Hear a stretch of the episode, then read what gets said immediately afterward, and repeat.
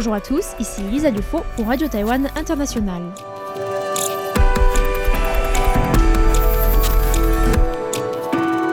C'est l'heure de la revue Asie-Pacifique, une sélection de sujets d'actualité alternée d'émissions thématiques sur l'Asie-Pacifique.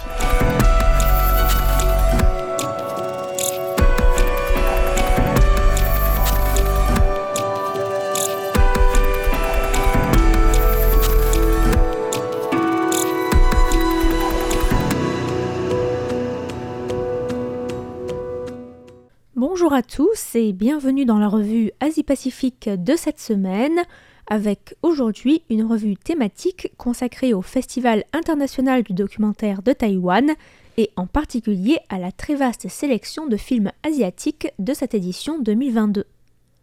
Le Festival international du documentaire de Taïwan projettera son premier film vendredi, ouvrant le bal pour 10 jours intenses de documentaires avec un programme riche et varié. Et comme chaque édition, le festival propose une large sélection de films asiatiques, avec tout d'abord la compétition des films asiatiques, qui est la compétition la plus importante du festival et qui offre les plus gros prix à ses gagnants.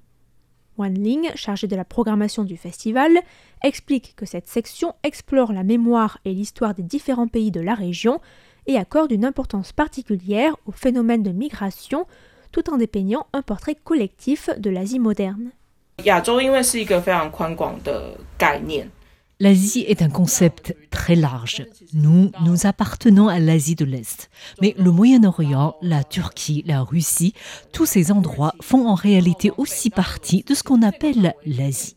C'est donc une région qui englobe beaucoup de pays, de cultures, de groupes ethniques, d'histoires, de coutumes et de langues différentes. L'objectif de cette compétition est donc de représenter cette diversité qui caractérise l'Asie. Par ailleurs, nous avons des critères différents pour sélectionner les films de cette compétition. Nous acceptons les films réalisés avec des petits budgets, avec peu de ressources ou des équipes moins professionnalisées car il y a aussi de créativité chez ces réalisateurs. Il y a des choses que les ressources financières ne permettent pas forcément de réaliser, d'atteindre. Parmi les 15 titres présentés dans la Asian Vision Competition, on trouve notamment le long métrage 206 Unearthed, un film sud-coréen qui se penche sur le travail d'anciens enquêteurs de la Commission de vérité et de réconciliation, une commission de justice transitionnelle formée plusieurs décennies après la guerre de Corée pour enquêter sur les différents massacres perpétrés pendant le conflit. Après que la commission a été fermée de manière précoce en 2010, plusieurs enquêteurs ont décidé de se regrouper pour continuer leurs recherches et tenter de découvrir la vérité par eux-mêmes. Au programme également, le film indien A Rifle and a Bag, qui suit la vie quotidienne d'une famille qui tente de se reconstruire après avoir combattu dans les rangs des Naxalites un mouvement de guérilla maoïste actif en Inde depuis 1967. La sélection a donc le mérite de se pencher sur des histoires peu connues, comme celle encore des quelques 2000 réfugiés kurdes installés dans la banlieue de Tokyo dans les années 90 et dont la majorité sont encore aujourd'hui toujours considérés comme des immigrants illégaux. Ce film se penche sur la question de l'immigration et des réfugiés au Japon, qui a une politique très stricte en la matière.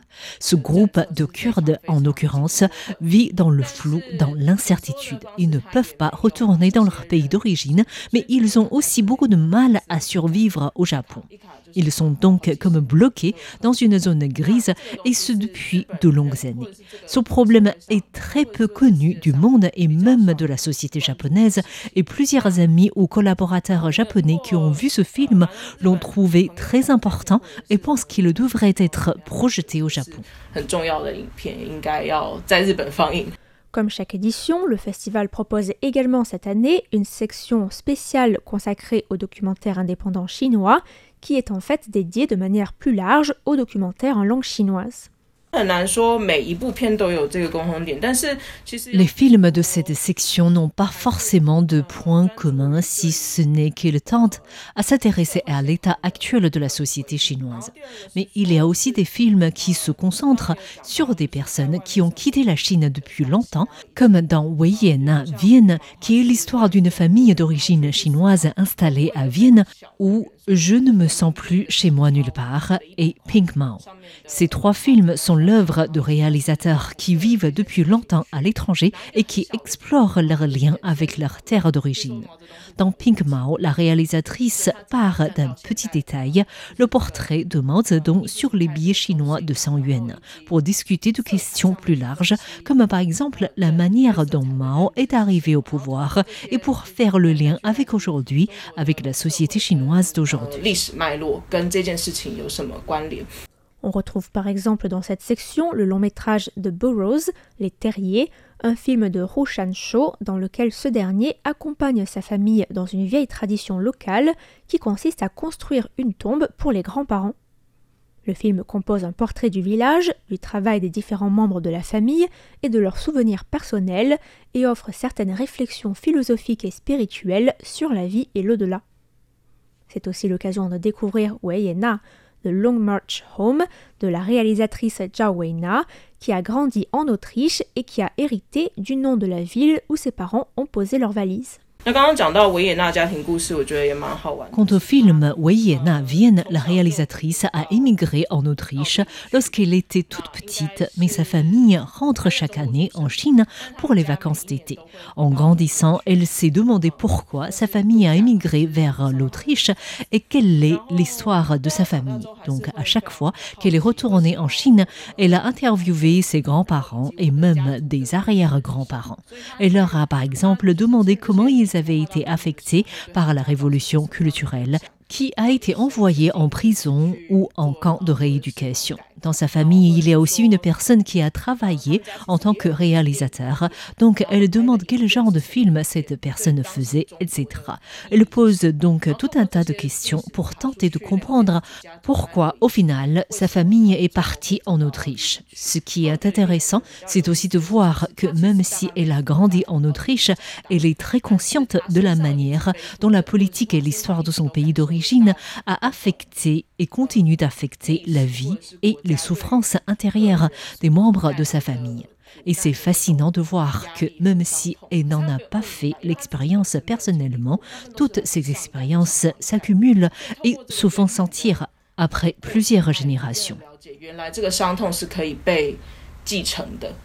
Et enfin, un programme spécial est dédié aux Philippines avec 46 films qui mènent documentaire et fiction répartis en 11 thèmes tels que activisme vidéo, animation et action ou encore récits coloniaux, avec notamment le film de 2009 de Raya Martin, Independencia, un film en noir et blanc qui suit la fuite d'une mère et de son enfant dans les montagnes lors de l'arrivée de l'armée américaine. Il y a toujours eu des films philippins au programme du festival et nous avons même eu en 2010 une rétrospective consacrée au réalisateur philippin Kidla Au cours de toutes ces années, on a pu se rendre compte que les films philippins sont très intéressants, qu'il y a beaucoup de différentes influences étrangères. Il y a eu la colonisation américaine notamment, mais il y a aussi eu de l'influence étrangère dans le cinéma, comme par exemple ici avec le Moe Fund pour un atelier sur le Super 8 en partenariat avec l'Allemagne. Des ateliers ont été organisés pour former les réalisateurs locaux et le Code Institute a participé à cette formation. Et les réalisateurs qui ont participé se sont ensuite entraidés pour leurs films et se sont influencés de manière réciproque. Il y a chez eux beaucoup d'imagination, de fantaisie et d'angles très particuliers. Mais il faut savoir que les courts-métrages de cette sélection sont souvent des films très courts, un peu obscurs et ne sont pas forcément disponibles à Taïwan ou n'ont pas de sous-titres. Or, il se trouve que nous avons fait connaissance il y a quelques années avec un chercheur philippin remarquable, spécialisé dans le cinéma philippin indépendant local, qui a déjà organisé des expositions de cinéma. Nous avons commencé à coopérer avec lui à l'automne dernier et deux de nos collègues l'ont rencontré une fois toutes les deux semaines pour travailler sur cette sélection. Il nous a fourni de nombreux articles de recherche, des livres et beaucoup, beaucoup de films qu'il a collectés, plus de 200. Et parmi ces films, nous en avons sélectionné 46, mais qui sont pour la plupart très très courts. Parmi cette sélection, on retrouve aussi le long métrage de Monster Jiménez, Cano, un Américain et son harem, un film de 2010 qui se penche sur la vie de Victor Pearson, un vétéran américain de la guerre du Vietnam qui s'est installé en 1969 dans un village pauvre et reculé des Philippines en invitant des centaines de femmes à vivre avec lui. Bref, il y en a pour tous les goûts et l'Asie est particulièrement bien représentée cette année au Festival international du film de Taïwan qui sera inauguré ce vendredi et durera jusqu'au dimanche 15 mai.